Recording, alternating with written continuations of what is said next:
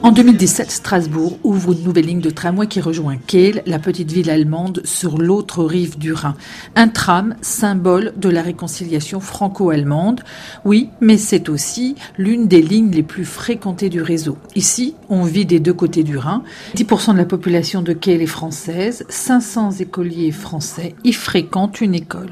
Et ça va même s'intensifier puisque Strasbourg construit un énorme quartier d'habitation à l'est, le long du fleuve.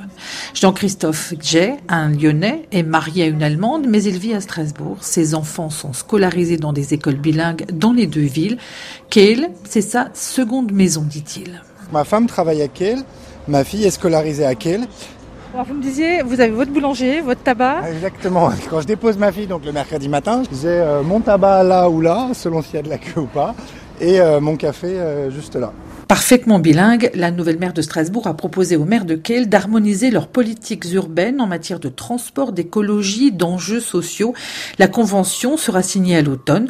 Une première du genre, un pas de plus vers l'Europe, nous glisse Julia Dumay, adjointe au maire de Strasbourg chargée des relations européennes. Penser à échelle commune pour des équipements euh, bah, tels que, la piscine et plus largement des équipements sportifs. Euh, aussi penser au secteur culturel.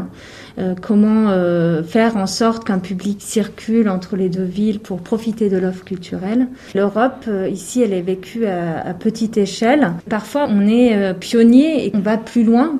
Jean-Christophe Jay voudrait même plus s'il a manifesté contre la fermeture de la frontière par l'Allemagne en pleine crise du Covid. Son patrimoine à lui, c'est la libre circulation. Les acquis pour des citoyens européens ne doivent pas être remis en question.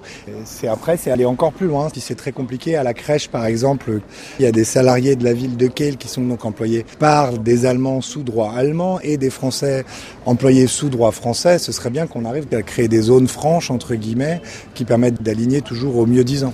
Ça, ce serait un super projet pour l'Europe qui attirerait des gens euh, vers les frontières, vers les zones les plus européennes de, tous les États de, de l'Union. 140 millions d'Européens vivent dans les zones frontières des membres de l'Union européenne. Angélique Ferrat, Strasbourg, RFI.